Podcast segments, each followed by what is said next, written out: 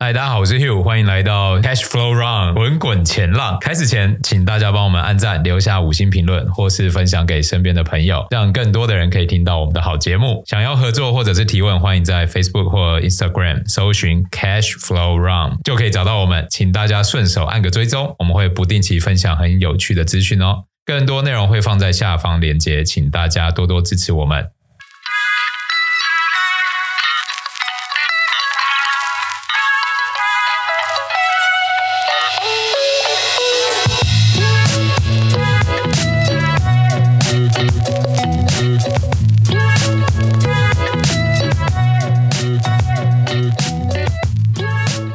嗨，大家好，我是 Abby，欢迎大家收听今天的市场报报。今天来代班的是我们的 Dennis，嗨，我是 Dennis。那 Dennis 可能帮我们回顾一下上周的市场回顾跟产业的一些走势。哎，市场报报没有没有称没号有没有是没有称号吗？没有称号吗？没有，没有，没 有，啊，那我那我以后不要 不太无聊是不是？要来代班， 不行好 不行，因为之前都是周报回顾嘛。对然后因为上礼拜二是二八，对然后就是二月结，这、是三月的第一个市场报报。对对，那我想说，我们就从月回顾来，大家看一次市场的变化好了。好啊好啊，好，那就是呃，二月的话是那个联准会陆续发布一些鹰派的讯息嘛，因为通膨好像比原本预期降速更慢，嗯，然后就是甚至有一些回回升的迹象，因为中国的这个解封之后，经济活动是比大家预期的还要更热络很多的很多的，所以那个联准会转鹰派这个事情，就让美股、美债还有黄金都出现下跌。那呃，美国标普的话是下跌二点六个 percent，然后呃，科技股美国纳指是只下跌了零点五个 percent，就基本上我们看到的趋势就是，除了科技股以外，大部分的股票都是下跌的。嗯，那小型股今年以来表现也不错，所以说呃，市场好像有一些乐观情绪是转向这些科技股跟成长股、小型股的。那欧洲跟呃就是美国以外的部分的股指，在二月基本上都是维持一个平盘的状态。那如果从产业来看的话呢，呃，那个美国的话最多下跌的就是呃保呃医疗保健类股，然后这个能源股啊、公用事业类股跟不动产。那这几个其实比较好理解，就是能源股是因为能源价格下跌嘛。对，那那个呃，公用事业这个部分，就是因为市场转向这个积极的情绪的时候，那这种保守型的类股就会比较早被出脱掉。那不动产的话，就是因为这个我们之前很常提到美国房价下跌的这个情况，并没有特别的改善。虽然上个月的这个抵押贷款申请数量是有啊、呃反弹，一月的时候有反弹，但是二月的时候最新数据又开始下滑了。也就是说，这个借贷利率下滑这件事情，并没有真的刺激到房市的成长。它只是一个死猫跳的感觉。那几大行业里面，唯一一个在二月呈现正报酬的是资讯科技类，它是接近平盘啊的，大概零点三个 percent 而已。但是就可以看出来，这个 AI 这个话题带动科技股的表现是相对强劲的，尤其是几只呃特别大的科技股，比方说 NVIDIA 啊或者 Tesla 这些股票，它在一二月的表现都是相当好的。对对，嗯，那如果在就是股市以外的，在债券的部分，那在二月的时候表现普遍都是不好的。那只是这个呃呃，然后黄金跟能原油嘛，也是呈下跌，原油从今年以来下跌大概超过五个 percent 了。那美元就是相对因为利率上升的这个预期，让美元在二月出现比较强劲的走势，大概上涨了二点七个 percent，这跟我们在呃趋势报还有周报的判断大概是蛮符合的。就从 ETF 资金流入来看，股债的资金流入是减速的，那大部分的资金是在各产业间是持平，那金融股呢是遭是遇到这个资金流入，那消费股跟原物料股整是出现的资金流出的状态。那我们看一下二月的总金的状况，就是呃二月这个美国经济还是相当火热，比大家预期的还要更好一点，就是衰退的这个前景一直都存在，大家是忧虑会衰退，但是还没有看到蛛丝马迹，就是告诉大家要开始衰退了。那通膨的部分是呈现僵固性，就是在维持在六点四个 percent 啊，这这个僵固性的部分主要是来自于服务面，那因为商品面就跟我们讲的一样，开始进入触底的状况，也就是说，商品可能在四月、五月通膨会重新反弹。那这个状况就让市场很担心，整个通膨、整个 CPI 会卷土重来，再往上上涨。这个上涨就给联准会一些我们刚刚讲到的偏向鹰派的决策，所以利率的预期呢变得更高、更久。我们如果看呃国债值利率、利率峰值还有预期利率这三项，在十二月到二月的三个月份的变化，可以看到国债殖利率在十二月是三点九，那到一月的时候稍微下滑到三点五，但是在二月收盘的时候是收在三点九，也就是它回到了十二月的这个初值。那 Fed 的这个利率峰值，就是大家预期最终利率升息的顶端，在十二月是五点一，在一月是四点八，但是到二月的时候上升到五点三，就比十二月还要高。也就是说，市场认为 F 那个 Fed 的升息的幅度会比十二月预期的还要更高一点。那对于年底降息的预期，大家本来预期可能年底是殖殖利率在落在四点三个 percent 左右，但是在二月的时候，这个预期升到四点五个 percent，就越来越多人认为今年可能不会降息，甚至昨天的那个 daily 出来，就是他们联准会官员出来，嗯，甚至说明年都有可能不会降息。对，当然他们那个 Fed 里面的官员是各说各话，就是对每个人的看法不太一样。但是嗯嗯当有人这样讲的时候，就要稍微小心一点的。对，那如果美国总经做个小结的话，就是这个制造业跟商品的物价随着中国的解封出现反弹的迹象，那服务性消费还是很强劲，所以通膨跟就业的这个热络啊、这个紧缩的状况会延长整个升息循环。那利率峰值上升，加上降息时程预期会延后，对于企业和个人来说，就是资金压力会增加，这都会慢慢反映在下半年的经济状况上面。哇，那继续等等到降息，会不会市场压力越来越大？对，整个利率路径是更高，然后更久的。嗯，对，会比呃去年年底，因为从去年十月开始市场反弹嘛，对，然后在今年一月的时候，市场真的是非常的火热。那那时候大家其实是很乐观的看待这个状况，只是没想到二月的数据出来之后，一切都变得有点不太一样了。对对对对，不过市市场的反应还是相对正面啦，因为呃，这个资金宽松的状态，尤其是中国经济的这个支撑啊，其实是嗯给大家带来一些希望的。因为我是偏向中性悲观，但哦是市场的反应看来讲是相对乐观的，这大家要稍微参考一下，因为是资金那个股市是资金堆出来的嘛，所对以对市场怎么想，就是就不要太坚持自己怎么看，还是要跟 着市场边真的走真边的调整，对对对，不要太坚持就容易被打脸这样子。对对。那如果从股市来看的话，呃，二月的股市是先高后低嘛，那这个乐观情绪是受到这个鹰派的这个挑战。标普指数的估值从去年的大概年中开始进行回调，那到了二月底的时候，现在大概是在略高于十年平均的数值，所以说我会认为现在估值可能偏高一点，但是其实嗯并没有高到大家担心的这么严重。对，那这个这个估值的变化是，其实之后会来自于这个对前景的调整。那如果经济一直这么好，那那个盈余啊，或者是净值现金流并没有下滑太严重的话，那这个估值就可以就是可以参考的。那它如果在十年平均的话，其实市场乐观其实是有一定的理由的，对，就是它其实并没有太贵。对，然后，所以呃，我们如果对美股做一个小结的话，就是这个二零二二年的修正完之后，股市估值是接近合理水准。那当然，我们要考虑资金成本还有通货膨胀，在未来会越来越严重，会侵蚀掉这个企业扩张跟获利的能力。那所以从前景来看，估值是有偏高一点，但是并没有到非常严重，因为我们看过更高的估值。对对对，那这个市场只要狂热起来，估值多高都是有可能很可怕的。对，对所以呃，大家虽然我是偏处于这个中性悲观，但是对这个目前的状况是有乐观的条件是没错的。嗯，那目前支撑股市的其实更多的是资金，而不是基本面。所以未来我们观察重点是在资金的流向，还有全球紧缩步调有没有更强化这个这个状况。那在这个债券市场的部部分，二月的殖利率是反弹到三点九二，在去年十月的顶端是四点二三。那目前这个利率是似乎还有上升的空间，就利率路径往上调，那股债殖利率的确是还有在往上挑战这个十月顶峰的这个空间。那利殖利率倒挂是加剧的，也就是说，这个呃，十年期国债殖利率低于五年期，低于两年期，因为两年期更多是反映政策的呃央行的这个目标利率的变化，那十年期更多的还会反映去未来的经济衰退的状况，所以目前殖利率的这个倒挂还是呃比二月是比一月更严重，嗯，然后这个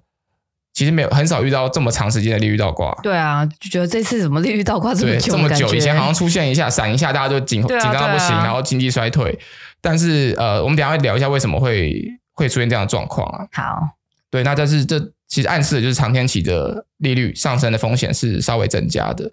那如果我们看到企业债，企业债跟国债的这个利差是接近十年平均，也就是说，呃，企业债目前并没有纳入这个衰退风险，只是我们评估完的企业债这个风险跟它的报酬，目前的高值利率的报酬来看，其实它的这个利利润跟风险的比率是还不错的。对只是大家要担要稍微注意一下，就是这个衰退风险还没有被纳入。那高收债其实我们经过我们的回测啊，包括我们的呃对于经济市场观察，其实高债目前利差还是比较难提供，它的溢酬是难以覆盖这个违约风险的，所以高收债目前还是再等等再等等不急。所以说高收债的话，就比较没有那么建议现在就去看它。对它虽然它是提高，它是提供非常好的报酬，没对错，对对，但是它如果你把它跟呃头等债国债的利差去做比较的话，它其实并没有高出平均太多。嗯那如果嗯你要再涵盖到未来可能违约的风险，对，它照理说应该给更高的报酬，对我们才对值得去投入。嗯，所以从这个角度去看的话，高收债目前的确是不急着进场的。 OK OK，、嗯那我其实看到上个礼拜五不是市场大涨吗？嗯，对对对，像我这种很 FOMO 投资人，我就很 FOMO 担起来心。对，就是说，哎，是不是我要错过什么？我发现好像现在就是数据只要一出来，对然后市场就有突然大涨或大跌。波动蛮大的。对，就是我无法去预测说，哎，我这一次能不能抓到这个机会？ ，OK。那 Dennis 可以帮我们解说一下礼拜五为什么会大涨吗？礼拜五大涨最主要就是我们刚刚回顾整个二月的状况之后，可以看到这个利率路径有上升的风险嘛，对，然后甚至大家会认为可能降息要延后，甚至降息可能明年可能甚至到年中都有可能。对，那礼拜五会大涨有一个原因，第一个是那个 PMI 上礼拜五的 Service PMI 开出来之后，数据是高预期的。那之前高预期有时候会让人认为说，这会让市场更加的紧绷，对就是经济好，所以升息就更强，对所以利率就更高，所以就那是很资产疑就更惑跌。。对，但是要搭配另外一个看，就是因为有另外一位这个 Fed 的官员出来讲话，嗯，他讲话其实是偏鸽派的，哦就是说，即使在这个经济数据开出来，大家可能预期会更鹰派的情况下，却有一个这个 Fed 的官员出来讲话是偏鸽派，而且他认为年底有可能会也有降息的机会，这是上礼拜五发生的事情。对，嗯所以就变成说，在综合看起来，就变成好像经济又好，然后这个央行也没有说我要更强硬，对，这个搭配之下，就会让市场这个乐观情绪是充满希望对，充满希望的。嗯对，市场在上礼拜五的时候，标普应该是涨了一点六个 percent 吧，对啊然对啊后纳指科技股非常话题性的科技股是涨了两个 percent。对，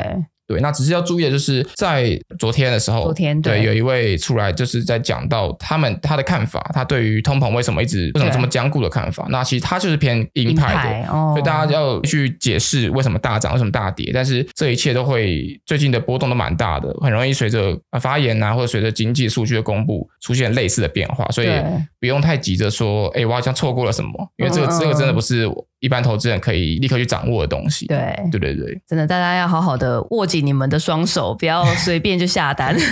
那我们如果看一下呃周回顾的话，上周的重点就是这个欧元区的 CPI，应该说上周的重点就是这个呃中国、欧元区跟美国都开了 PMI 的数据。那 PMI 数据其实大部分都是高预期的，尤其是中国，它的这个数值非常的好，到五十六点三，远高于预期的五十四点九。那美国的这个服务业的数值也是高于预期，啊那那制造业部分普遍都是比较差一点的。那我们就可以看到就是。这个不管中国、美国还是欧元区，他们的经济数据热络的程度都比大家想的还要再好一点。那这个状况之后就就是我们之后要持续做观察的部分。那我们上周有提到一个重点，就是这个欧元区的二月的 CPI 开出来，那开出来也是比预期还要高一些。嗯那这其实是比较比较意外的，因为像对刚刚 PMI 那个数据，嗯，虽然很高，但是并没有让我太意外。但是欧元区嗯 CPI 蛮意外，就是因为我们本来预期啊、之前有个报告在讲的是美国的通膨跟欧洲欧洲通膨的这个组成是不太一样的。对对，那欧洲通膨更多是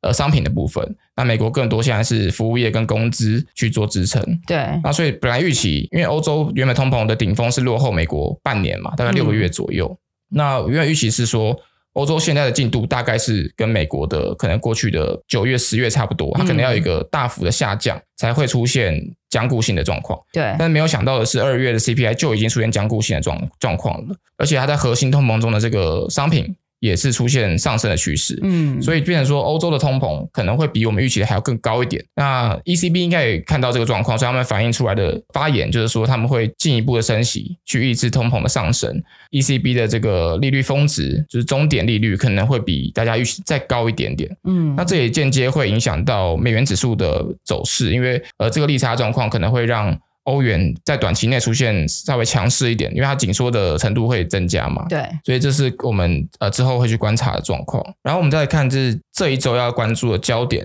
那我会把重点放在周五的数据，因为这周。有些东西其实没有那么的影响力没那么大。对，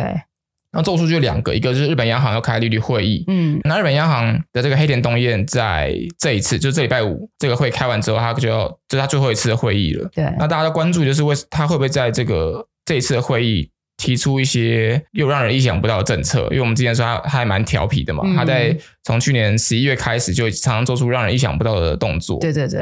那有没有可能在他离职前突然干一笔大，突然对干干一一个个大大的，对，事，干 干大事？ 对，这个其实市场是两两看法啦，因为大家预期就是新上任这一位央行行长，他可能会先保持呃冷静一段时间，嗯就他可能要先先让大家习惯他的作风，所以他的调整的动作可能在第三季、第四季才会出现，那变成这礼拜五的这个日本央行变成最有可能出现状况的一次了。嗯，那呃，如果我们从日本的一些数据来看的话，日本的东京通膨就是他们日本会有两个通膨，一个是东京市的通膨，一个对是全国通膨。嗯东京市通膨大家会认为是比较呃前瞻性的一个数据。嗯那前瞻性这数据呢，目前开起来是比上个月还要这个低的，就是它是下滑的。对，那日本通膨是是本来是持续上升的状态，那这个下滑就让大家一个警示，就是会不会就像我们之前讲，这个资金就是一直没有流入实体经济，嗯消费力没有上来，工资没有上来，然后通膨实实质通膨可能没有大家预期那么高。那如果是这样的话，日本央行就不太会去做紧缩的动作，嗯就是我们之前说的调调升、宽松这个 YCC 利率限制的这个动作，对可能就不会做。但只是因为这次是黑田东彦最后一一个动一次的会议，那他们可能为了下一个人提早就是，哎、我我要先做走了，这我件牺事牲一下，对不对？对这这个这个我背这样 子，然后就是放放宽，因为如对果放宽的话，对日元来说是非常非常大提振，这我们在上次的那一集有讲到，嗯大家可以去听一下。所以这个这一次的这个利率会议，我觉得是蛮重要的，大家可以关注。那再来就是美国的这个失业率跟非农也是在礼拜五之后公布。那美国失业率之所以要很重要，就是我们刚刚讲到那个美联储的 Daly，他在昨天的发言有讲到他对于通膨的看法。那这个 Daly 他是这个旧金山的美联储主席，那他发表演讲就在讲说他认为为什么就是为什么疫情后通膨下不来，然后他就去分析说疫情前后通膨的组成是不太一样的。那疫情前可以做那么多的宽松政策，却没有通膨，是因为这个国家出生率在降低，所以需求下降。再来就是互联网的红利消失，导致这个生产效率放缓。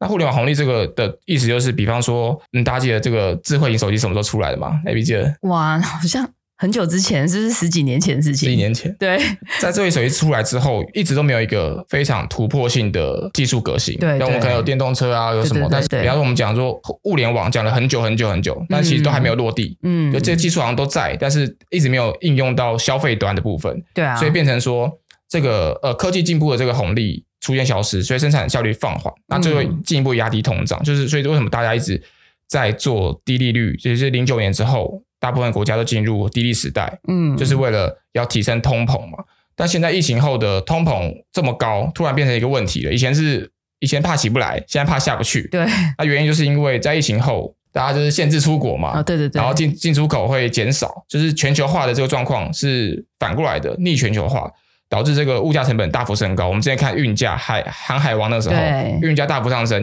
呃，商业活动是减少的。嗯那第一个就是给通膨带来压力，再来就是疫情它减少劳动人口，那劳动人口减少，生产不变的话，那薪资就被拉高，嗯就会推升通膨。然后再来就是大家在针对这个绿色低碳的行业做嗯转变，对那在这个也会作为中短期推升成本提高通膨。那这几个状况就是他认为疫情后为什么通膨下不来的原因。那我的我的看法就是说，这个我们从失业率这边可以看到一个状况，就是美国的这个失业率一直一直下不来，就是他刚刚讲的劳动人口减少，然后生产不变的情况下，然后失业率下不来，然后拉高薪资这种状况，也会有关键的变化是来自于 AI 的这个技术。哦因，为我们刚刚前面讲说，之前的低通低通膨是来自于互联网红利消失嘛，对然后再来就是疫情后的高通膨是来自于这个劳动人口减少，那这两个都可以被 AI 给解决掉，因对为 AI 对可以取代这取个代这些劳动人口，然后可以提高生产的效率。那这个状况，这个状况解决了之后，就有可能会诶拉低压低我们的通膨。就大家可以想到一一份事情、一份工作、两份工作可以让一个人做就可以了。嗯，那其实这个生产力上生产力上升之后，工资就是不会增加那么多，对那这可能就是我们最近在劳动力市场看到的一个一个结构性的转变，就是为什么大家认为说，哎，这个职缺一直在增加，失业率一直下不来，但是工资却没上涨。嗯，照理说，因为以前我们都认为说失业率下，失业率低，那就是个工资；对那，失业率高，工资才会下来这样子。对，那现在这个一切都有个转变，那这个转变可能就来自于 AI 的提供。嗯，对，AI 可能会带来一个新的浪潮吗？对对对，那我们就要从美国劳动力市场去观察，说这个现象到底有没有发生，因为这是我们推论的一个逻辑嘛。嗯，但是目前我用试用 AI 的一些呃终端应用，好像还没有达到这样的效果。对对对，对，但是因为它也还在成长，对它也所以还在成长，所以到底会不会应用到真的去改变劳动市场的结构，就会是我们要关注的重点嗯了。那这也会是我们之后做产业研究的时候非常重要的一个话题跟主题。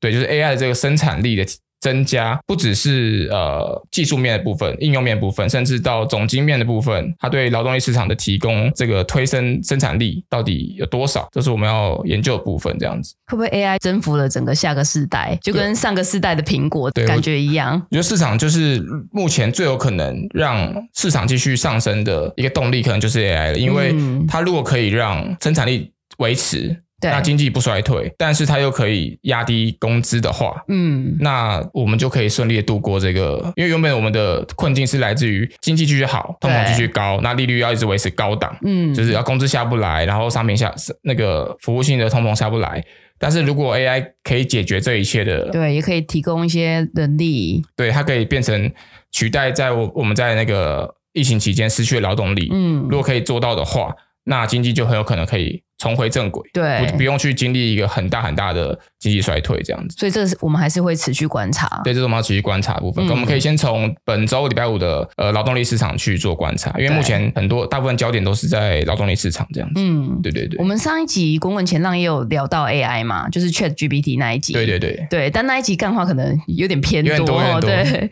所以还是想帮听众朋友问一下，就是 AI 它的周边的投资机会在哪里啊？ AI 我们上次在那一集有讲到，我后来发现回去听的时候啊，对，好像有提到，但是有点短。我们有一段在讲那个 AI 的资呃数据的部分，哦，对对对，数据是黄金的，的部分。嗯嗯嗯，那我们讲到就是这个收集数据跟数据管理嗯这两个行业。的行业会是非常重要的。哦那所以对对数对据会来自于终端，比方说电动车嗯要做这个自动驾驶，对那它的 AI 的部分，它就必须要去对前面的这个资讯有快速收集能力，嗯那需就会需要这个感应器跟这个微处理器、快速处理器，嗯跟这个数据整合的这个终端。对，那这个部分就会是一个在应用端有很大的需求，嗯，然后在技术端也可能会具有呃垄断性质的一个应用、嗯一个，方面这样子。所以大家也可以关注一下这种 AI 相关的机会。对，那就是还有就是在资讯收集的部分，也可能还有就是一个资讯安全的部分，嗯也，是我们可以去关注。那这个东西 AI 的这个投资机会，我们预计是在下下期对，会跟大家提到，我们会做个专题啦。对对对对，因为目前还在整理这个资料，对，对，然后我们可能因为下一集我们要讲，诶、这个投资大师，嗯那，可能下下集我们就会讲到 AI 的部分。对，然后就是它应用的，其实它可以应用到的程度有多多，也是一个一个一个问题嘛。对比方说，对对大家看病，大家一直在用微软的这个病对去做一些呃 AI 的资料整理啊、嗯搜寻啊，可是他们也有一些法规上的问题。因为我嗯，们看，比方说那个 Elon Musk 对跟一些工程师正在离开 OpenAI，就是他离开 OpenAI 这家公司去别的地方发展 AI 的应用。嗯那，有些原因就是因为第一个，他们理念可能在 AI 的可以做到的事情上有一些局限，比方嗯 Musk 就跟喊话说，希望那个国家对 AI 的这个应用有一些限制，因可为以他可能松，绑，对对对，他可能、嗯他可能会有一些问题存在。对那，变成说，到底 AI，比方说帮我们做搜寻引擎之外，它可以做到哪些程度？嗯可，能未来会跟有一些法规会有一些关系。对，对，所以这个所有的应用的变化，我们就是之后专门整理一个专题跟大家讲。 ，OK 嗯 OK，哼哼好，那我们请 Dennis 帮我们做个总结吧。那做总结是不是？那总体对嗯来说，就是这个全球从 PMI 去看的话，全球的经济其实现在是相对热络的，对尤其是消费有转向这个服务性质的这个趋势。那再来就是这个大家的终端利率好像也是跟着上调的。嗯那这一这个产出增加加上这个利率成本增加，那对于企业的盈利就会产生一些影响。再去观察这个工资的变化，如果工资的变化呃没有那么严重的话，那对于整个企业盈利是正面的正面看待的。嗯，对，我们会帮大家关注周五的就业数据，还有利率会议，下周再有机会再帮大家更新这些资做讯，个整理做个整理。那就谢谢大家今天的收听。我们以后每周二固定都会有市场的周报，帮你关注市场的大小事。那礼拜五会有滚滚前浪的财经故事，记得锁定我们的频道哦。谢谢大家，拜拜。拜拜。